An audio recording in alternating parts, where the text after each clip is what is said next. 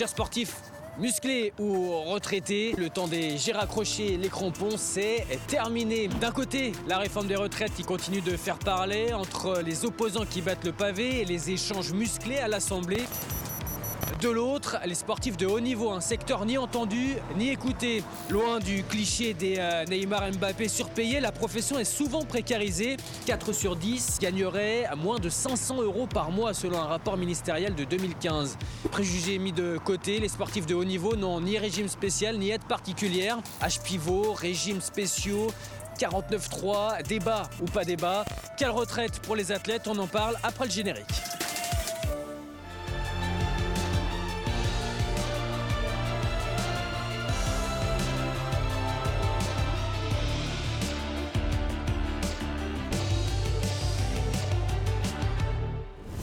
Bienvenue sur RT France pour un nouveau numéro de l'autre match spécial retraite alors que la réforme du gouvernement poursuit son parcours euh, législatif.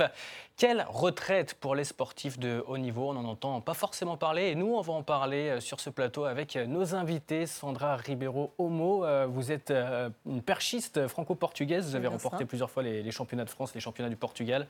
Vous avez participé également aux, Jeux Olympiques de Pékin en 2008 et puis vous êtes la présidente de Perfeo, une entreprise qui accompagne les sportifs de haut niveau pendant leur carrière, mais aussi et surtout après leur carrière. Bonjour, merci d'être avec nous. Bonjour, merci pour l'invitation. À vos côtés, euh, Pierre Rondeau, économiste euh, du sport. Bonjour. Euh, vous êtes également chroniqueur à RMC BFM TV et puis vous êtes l'auteur d'une étude sur la retraite des sportifs de haut niveau pour la Fondation Jean Jaurès. Avant de, rentrer dans le vif du sujet, une stat importante, elle date de 2015, un rapport ministériel. À l'époque, le secrétaire d'État, c'était Thierry Braillard. Et cette stat, c'est celle-ci. 4 sportifs de haut niveau sur 10 gagneraient moins de 500 euros par mois. Euh, Pierre Rondeau, les, sportifs de haut niveau ne, mènent donc pas tous grand train à l'instar des Neymar ou des Mbappé bah Non, mais justement, parce que là, on parle des footballeurs professionnels. Et pas, n'importe lesquels, les grands footballeurs, les très connus, qui gagnent très bien leur vie. Hein. Voilà, c'est vrai que Neymar, c'est 3,06 millions d'euros par mois. on ne va pas se plaindre, on ne va pas se préoccuper de cette situation. Mais effectivement, le sport, ce n'est pas que le football. Le sport, c'est l'athlétisme, c'est le judo, c'est la natation, c'est le hand, c'est le volet. Le football est richissime et le football génère beaucoup d'argent, donc génère beaucoup de redistribution pour les footballeurs, les principaux sportifs et donc leur rémunération. Mais à côté, tous les sportifs et l'immense majorité des sportifs de niveau qui participent aux Jeux Olympiques, qui participent à des championnats du monde, gagnent très mal leur vie, ne sont absolument pas accompagnés, ne sont pas aidés, ne sont pas soutenus. Et résultat, comme vous l'avez dit, 4 sur 10 gagnent moins de 500 euros par mois. Quelle est votre euh, situation à vous en tant que, perchiste euh, Est-ce que vous êtes dans cette euh, même situation et pensez-vous déjà aux, retraites Forcément, là je ne parle, parle pas à la présidente de société, je parle à la perchiste. Moi, en tant que perchiste, je dirais que j'ai eu un, peu de chance puisque je, jouais sur double tableau. Donc, j'étais sportive euh, franco-portugaise. Donc, euh, j'ai pu, via euh, ma fédération, des clubs ou des partenaires sponsors, vivre de ma passion. Mais je sais que beaucoup de mes collègues sportifs aujourd'hui rament et ont du mal à, finir les fins de mois puisque sans partenaires, sans entreprise partenaire, sans sponsor, sans, si on ne travaille pas, c'est difficile de mener ce qu'on appelle ce double projet.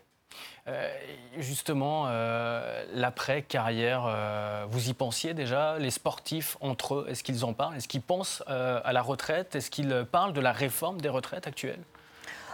Aujourd'hui, on en parle, mais peut-être pas suffisamment puisqu'on va parler de la retraite avec les sportifs, surtout sur le côté euh, formation. Euh, qu'est-ce, que, que tu fais comme étude Qu'est-ce que tu prévois de faire euh, demain? Mais la retraite, je pense que c'est encore très loin, puisqu'il y a très peu de choses qui sont mises en place, très peu de sensibilisation auprès, auprès des sportifs. Donc, il faut, faut, réveiller toute une culture, changer les mentalités pour que, pour que les sportifs se sentent encore plus concernés sur cette question de la retraite. Est-ce qu'il n'y a pas justement un réveil, là vous parlez de, réveil, avec la réforme du, du gouvernement euh, avec un, régime universel. Il n'y a pas de régime spécial pour les sportifs. Est-ce que là, c'est l'occasion de tout remettre à plat? Non, mais justement, comme vous l'avez dit, c'est que comme il n'y a pas d'ores déjà aujourd'hui un régime spécial pour les sportifs de niveau, euh, le fait qu'on passe à un régime universel avec la réforme des retraites ne va rien changer à leur quotidien.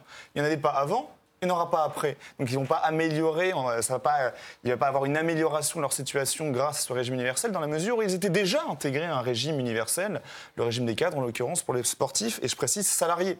Parce que c'est vrai qu'il faut faire le distinguo entre les footballeurs, les rugbyman, les handballeurs qui sont dépendants d'un club et qui sont à ce titre-là salariés et payent des cotisations retraite et donc petit à petit cotisent pour cette retraite future, et des athlètes comme, les, comme justement en mmh. athlétisme, en judo ou ailleurs, qui sont leurs propres chefs d'entreprise, en tennis aussi par exemple, qui sont leurs propres chefs d'entreprise, qui doivent gérer à la fois un projet sportif et un projet économique, mais qui doivent gérer la même chose, enfin cette chose sur, sur les deux tableaux, l'aspect économique, l'aspect sportif.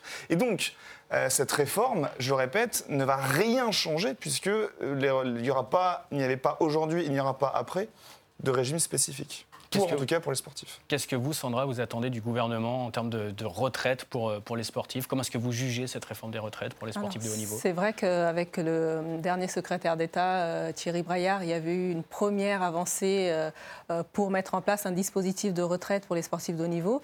Mais aujourd'hui, ce dispositif, il concerne peut-être une 500 sportifs en tout, donc ce qui est très peu euh, concernant le nombre de sportifs qui aujourd'hui se retrouvent euh, euh, sur la touche et donc il y aurait besoin de, de cette aide pour avancer. Donc je pense qu'il faudrait réfléchir sur un dispositif vraiment plus spécifique puisque le monde du sport c'est une spécificité, donc peut-être tenter de rentrer, euh, de rentrer dans ça pour pouvoir euh, mieux accompagner les sportifs de haut niveau et considérer les sports un peu amateurs, comme vous l'avez si bien dit, l'athlétisme ou d'autres sports, euh, comme un métier. Je pense que c'est vraiment le problème. dès le moment où on considérera qu'être sportif de haut niveau est un métier, bah, tout ce qui tournera autour pourra peut-être évoluer et changer. Je pense que c'est là où y a, on, a, on a un problème de culture en France, c'est qu'on a trop tendance à considérer le sport, le football, le tennis ou d'autres sports, comme comme un loisir et non pas comme un métier à part entière. Et à ce titre-là, on n'aurait pas, on n'aurait pas, enfin les sportifs n'auraient pas à se plaindre ou à appeler à une amélioration de leur situation dans la mesure où ils s'amusent. On parle de jeu. Euh, pour le sport, on parle de loisirs, de pratiques euh, de loisirs, vraiment d'amusement, et de métiers contraignants, de pénibilité pour le travail. Et donc, il serait logique d'accorder des, des, aides et des soutiens pour les travailleurs, et illogique de faire de même pour les sportifs, puisqu'ils s'amusent. Or, je pense qu'en France, on a un très gros problème de culture à ce niveau-là. Le sport de haut niveau, c'est un métier à part entière, avec une pénibilité, avec une rigueur de vie, avec des contraintes assez nombreuses. Et il faut, à ce titre-là, les aider, les soutenir. Et la dernière chose que je rajouterais aussi à ce niveau-là, c'est de rappeler tout de même que les Français adorent regarder des compétitions sportives, adorent regarder des JO, adorent regarder des Coupes du Monde sont derrière les sportifs qui représentent la France, les soutiennent, les applaudissent, les critiquent, les sifflent ou alors les, admirent, derrière, lorsqu'ils prennent leur retraite, ils sont totalement abandonnés. Donc je pense qu'à ce niveau-là, il faut vraiment à la fois changer la culture et soutenir des gens qu'on a admirés.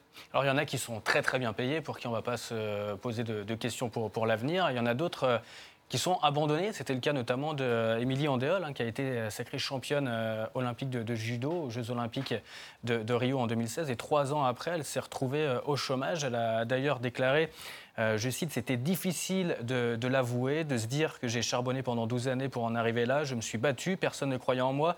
J'étais la bonne personne à l'entraînement que personne ne regardait. J'ai gagné les Jeux. Je me suis dit, je vais en profiter. Et finalement, rien. Bon, a priori, elle a retrouvé du, du travail, mais elle avait euh, ça, pose euh, une, question sur euh, la suite pour, pour les sportifs, la médaille et après, Sandra. C'est vrai qu'on pense toujours qu'un champion, une championne olympique est, forcément bien entouré.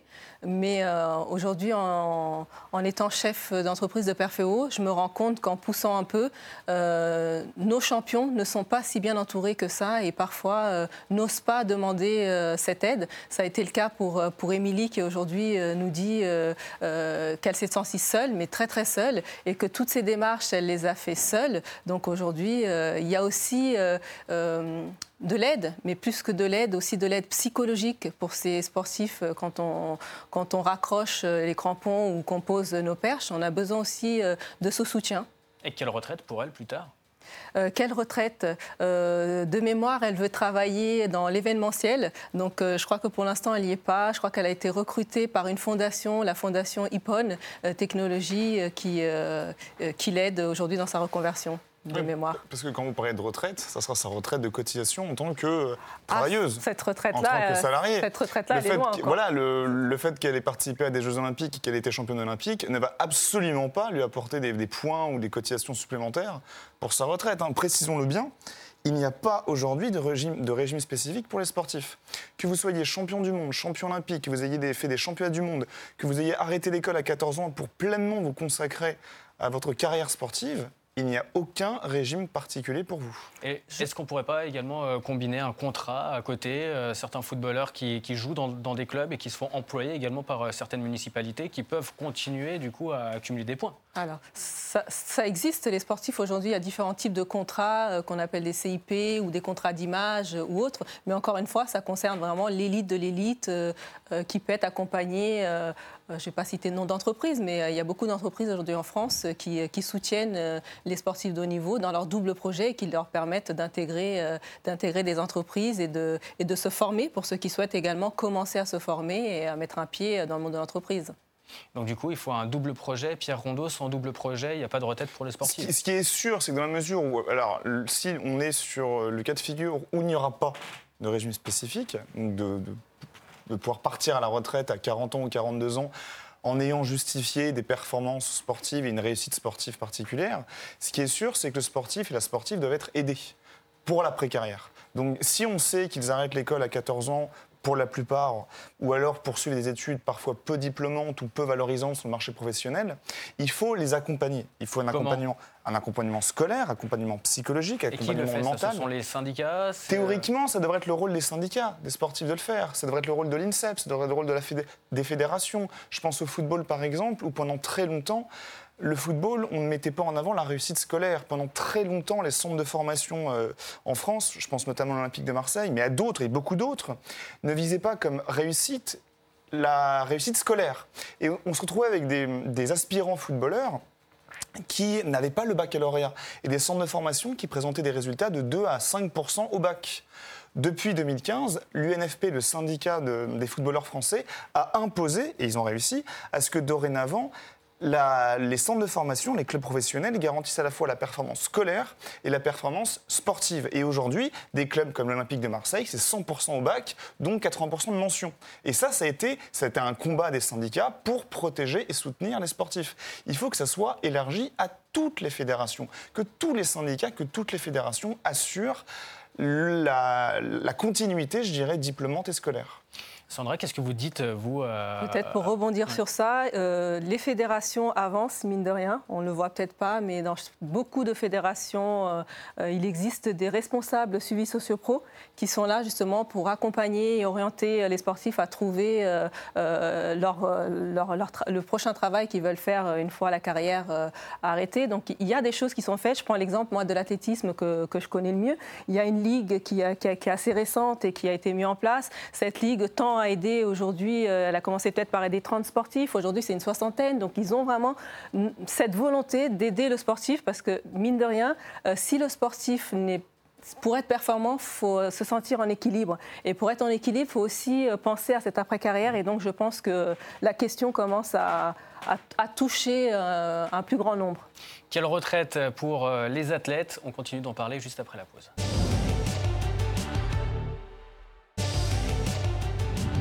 À la suite de l'autre match, quelle retraite pour les athlètes? On continue d'en parler avec sur ce plateau euh, Sandra Ribeiro Motavares. Euh, vous êtes euh, présidente de Perfeo et ancienne perchiste professionnelle.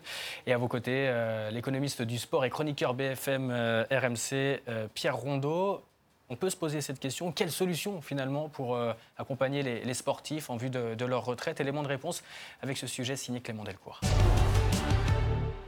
Lorsqu'on évoque la réforme des retraites, certains n'ont que le mot financement à la bouche, mais il suffit de se tourner vers les sportifs les mieux payés pour peut-être trouver une partie de la solution. Prenons l'exemple de la Ligue 1, le championnat de football français. 531 joueurs professionnels, salaire moyen 1 170 000 euros par an soit environ 621 millions d'euros de masse salariale totale. Si la réforme des retraites du gouvernement est appliquée, les prélèvements permettraient de récolter seulement 17 millions d'euros au titre des cotisations de l'assurance retraite, mais en rétablissant un taux moyen sur l'ensemble des salaires supérieur à 120 000 euros par an, on passerait alors à 173 millions d'euros de prélèvements récoltés soit six fois l'actuel système des danseurs de l'Opéra de Paris, évalué lui à 28,5 millions d'euros.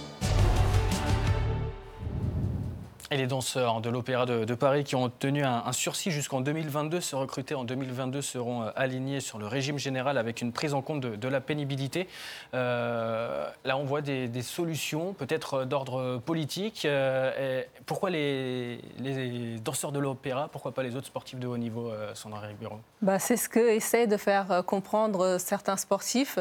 J'ai lu récemment, c'était Fourcade qui disait J'ai l'impression d'être seul et que personne m'entend sur cette question euh, de retraite, mais les sportifs commencent aussi à prendre conscience, donc notamment euh, euh, via le syndicat des sportifs. Je sais qu'il y a une pétition qui a été lancée pour, pour vraiment faire entendre cette voix et dire oh, nous aussi les sportifs, on est là, il faut, faut, faut, tenir en compte et on a besoin d'un régime.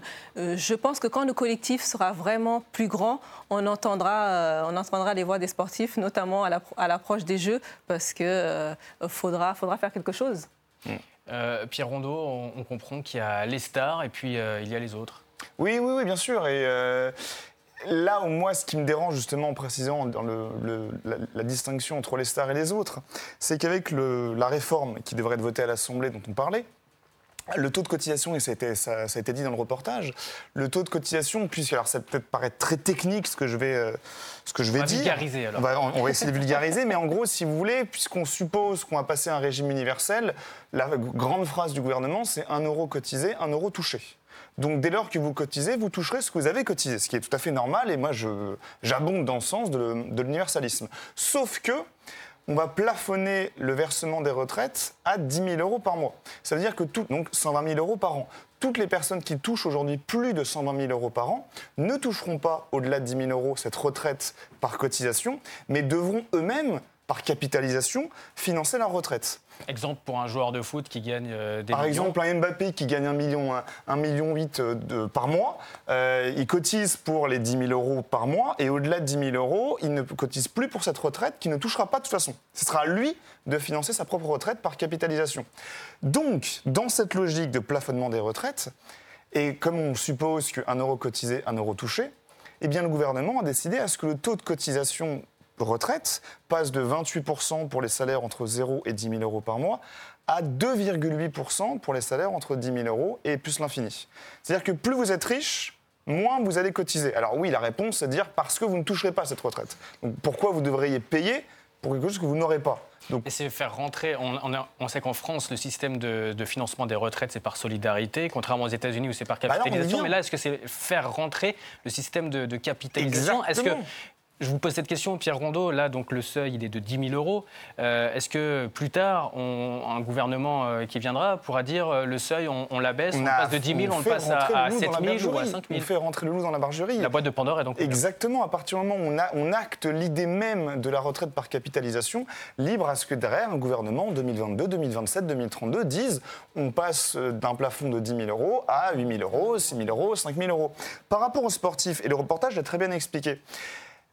À l'heure actuelle, on, suppose que les danseurs de l'Opéra de Paris ont droit à un régime, spécifique, mais qu'on ne peut pas l'élargir à tous les sportifs par le coût. C'est le coût. On parle de 28 millions d'euros pour le régime spécifique des danseurs étoiles et des, danseuses étoiles, à au moins 600 millions d'euros pour l'ensemble des sportifs de haut niveau, hein, plus de 3000 sportifs de haut niveau. Donc le coût est important. Oui, mais il y a de l'argent. Je veux dire, les footballeurs, les Neymar, les Mbappé, tous les grands joueurs, hein, quand on parle de 1 million 14 000 euros par an de salaire moyen en Ligue 1, il y a beaucoup d'argent. Et donc eux, pourquoi ne pas euh, Ils ne paieront pas le taux de cotisation. Exactement, il n'y aura pas de principe de solidarité vers un fonds qui pourra abonder justement le régime spécifique. Il n'y aura pas ce principe de solidarité parce que l'idée d'un régime universel, un euro cotisé, un euro touché, c'est joli dans le discours, mais c'est c'est profondément individualiste. C'est je cotise un euro, je touche un euro, mais je ne participe pas à la solidarité de tous les sportifs. Est-ce que ça vous choque, euh, Sandra, vous qui avez représenté euh, le Portugal pour les, Jeux Olympiques, mais euh, vous êtes également franco-portugaise. Est-ce que, est que, ça vous choque, ça, de, représenter un, un, pays, de sentir que finalement euh, notre retraite elle n'est pas cotisée par euh, d'autres sportifs euh, qui représentent le même pays et qui vont finalement gagner plus non, ce qui, ce qui peut être choquant, c'est de dire qu'on sacrifie en tant que sportif de haut niveau 10, 15 années de notre vie et qu'en fait, au final, quand on s'arrête, on n'a rien.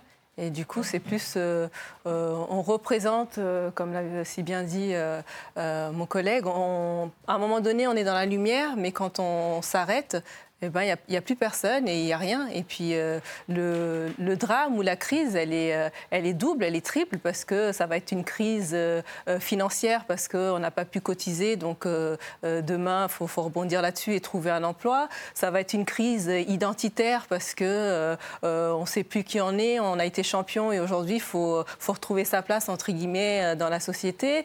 ça va être une crise aussi physique, parce que sportif de haut niveau, elle a été, mais demain, quand on arrête toutes ces heures d'entraînement, de musculation, bah, il y a le corps qui change. Et donc, c'est toute cette acceptation qu'il faut, entre guillemets, faire comprendre au système euh, de nous aider, parce que parce qu'aujourd'hui, bah, euh, certes, on est fort, on a le mental quand on est sur le terrain, mais quand, quand tout s'arrête, bah, c'est là où on a besoin d'aide. Donc oui, on a besoin d'être aidé euh, financièrement, on a besoin d'être aidé psychologiquement, et la question, elle est bien plus importante. On ne s'arrête pas que sur le côté retraite. Hein.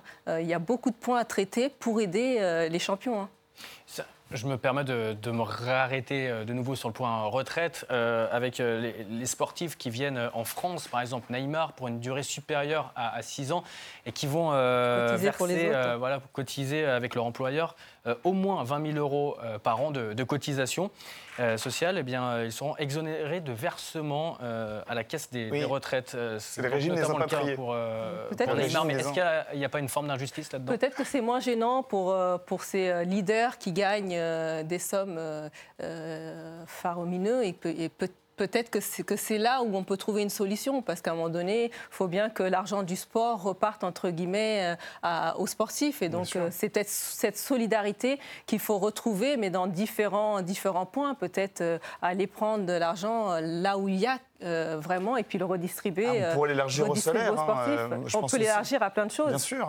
parce que, effectivement, le sport doit financer le sport. Moi, au-delà du cas de Neymar et du, et du régime des impatriés, il y a aussi, par exemple, la taxe buffet, qui est censée financer euh, l'Agence nationale du sport via les droits TV euh, des sports professionnels et notamment du football. Taxe buffet qui est plafonnée à 40 millions d'euros. Donc en 2020, en juillet 2020, les droits TV du foot français vont passer à 1 milliard 172 millions d'euros eh bien, le gouvernement a refusé le déplafonnement de la taxe, qui aurait pu venir abonder le fonds pour l'agence du sport. Pourquoi? Parce que la différence sera prélevée directement dans le budget de l'État. Et l'État préfère s'accaparer l'argent du foot plutôt que de le redistribuer directement aux sportifs. Donc oui, effectivement, euh, peut-être que ça va tomber dans un débat politique, mais effectivement, on est en droit de se poser la question si on met en avant le coût, le financement, la difficulté de le financer, en tout cas de financer un régime spécifique. L'argent, il y en a. Je, reviens pour le cas du régime des impatriés et le, fait que Neymar, par exemple, ne paye pas ou soit exonéré d'un certain montant d'impôts sur le revenu et de cotisations de retraite et santé et, euh, chômage. Euh, le débat sur la fiscalité, c'est le, débat sur la compétitivité. Certains pourraient dire que Neymar est venu en France aussi grâce à ce régime. Que si on avait maintenu un régime euh, de cotisation très élevé, peut-être que des joueurs de football ou des sportifs de haut niveau étrangers ne seraient jamais venus en France. Donc certains disent que le fait de proposer ces exonérations permet d'attirer plus de joueurs. On est en droit de se poser cette question. D'un autre côté, on peut tout à fait imaginer que l'argent euh, qui permet de financer aujourd'hui un joueur comme Neymar n'est pas de l'argent qui cherchait à être, investi pour générer une source de rentabilité particulière. C'est l'argent qui est dépensé, je dirais, pour d'autres raisons qu'économiques. Donc, si Neymar aurait dû être payé 5, 6, 7, 8 millions d'euros via un montant de cotisation plus élevé, il serait quand même venu. Donc le sport aurait pu récupérer l'argent. Donc euh, oui, euh, voilà, pour répondre à votre question, euh, il y a de l'argent donc on peut financer les régimes pour les sportifs de niveau. C'est un choix politique. Euh, on continue de, parler un petit peu du, football, même si vous, c'est l'athlétisme, Sandra Ribeiro, avec, euh, avec des stats intéressantes qui ont été sorties euh, par l'UNFP, l'Union nationale des footballeurs professionnels, en, 2017. 50% des, footballeurs se retrouveraient ruinés 5 ans après la, fin de, de, leur carrière. le salaire moyen, c'est 46 000 euros par mois. La durée de vie de moyenne en Ligue 1 est de, est de, 4 ans. Donc si on fait le calcul, ça fait un peu plus de, 2 millions 200 000 euros. voilà, on, se rend compte qu'il y a finalement une logique à, deux vitesses là-dedans, avec également 25% des footballeurs de Ligue 1 qui touchent à eux seuls 75% des revenus totaux je pense que ces chiffres pourraient tout, à fait être appliqués pour, d'autres sports. Et notamment le fait de les 1 sur 2 qui est ruiné 5 ans après sa, sa, retraite sportive. J'imagine qu'en athlétisme ou ailleurs, c'est. Oui, je pense que ça s'applique euh, à de, à de nombreux sports et que, et que encore une fois, c'est euh, comment on, nous éduque, qu'est-ce qu'on nous apprend, qu'est-ce qu'on nous indulque pour qu'à un moment donné, on puisse euh, se préparer à cette fameuse retraite, à cette fameuse reconversion. Qu'est-ce que vous dites, qu'est-ce que vous dites vous à, vos clients? Euh, Je leur dis qu'il faut anticiper. Aujourd'hui, vraiment, le, maître mot, c'est euh, anticipons, anticipons ensemble, anticipez tant que vous êtes dans la lumière, parce qu'après, ça sera plus difficile euh, d'anticiper. Et surtout, en fait, prenez conscience, prenez conscience des choses, parce qu'aujourd'hui, le sportif délègue beaucoup. Euh, il délègue ses affaires, il délègue pas mal de choses. donc, l'idée de Perfeo, c'est vraiment de le sensibiliser, mais aussi de lui dire apprends, apprends à, à, découvrir certaines choses, parce que demain, quand tu seras plus sportif, c'est toi qui devras le faire. Tu devras, tu devras aller déclarer tes euh, Tu dois le faire aujourd'hui, donc apprends à le faire et puis demain tu te sentiras beaucoup plus à l'aise. Et entre guillemets, c'est euh, apprends à devenir entrepreneur de ta carrière. Et je pense que c'est vraiment euh, quelque chose qu'on devrait. pour moi, ça fait partie du métier du sportif de haut niveau, chose qu'on ne nous apprend pas aujourd'hui, mais qu'on devrait faire systématiquement. Aller plus loin dans cette démarche. On ne s'arrête pas uniquement à la formation, on va bien au-delà de la formation, gérer son image, savoir parler en public. On le fait, mais pas suffisamment. Euh, dernière question, euh, pour trouver la solution, est-ce qu'il ne faut pas aller euh, au-delà des, frontières pour essayer de, trouver une solution? Qu'est-ce qui est fait dans, les autres bah. pays dans votre, dans votre rapport, j'ai lu que d'autres pays qui sont issus de l'ex-bloc soviétique, Russie, Pologne, Biélorussie, il y a un soutien social via un versement mensuel d'une somme d'argent au profit du, du sportif retraité pour mérite particulier. Exactement. En fait, pour, la rédaction de la note, je m'étais demandé si, euh, au-delà du cas franco-français, des pays appliquaient ou avaient à voter des régimes particuliers spécifiques pour les sportifs de haut niveau et les soutenaient tout au long de leur carrière et après leur carrière.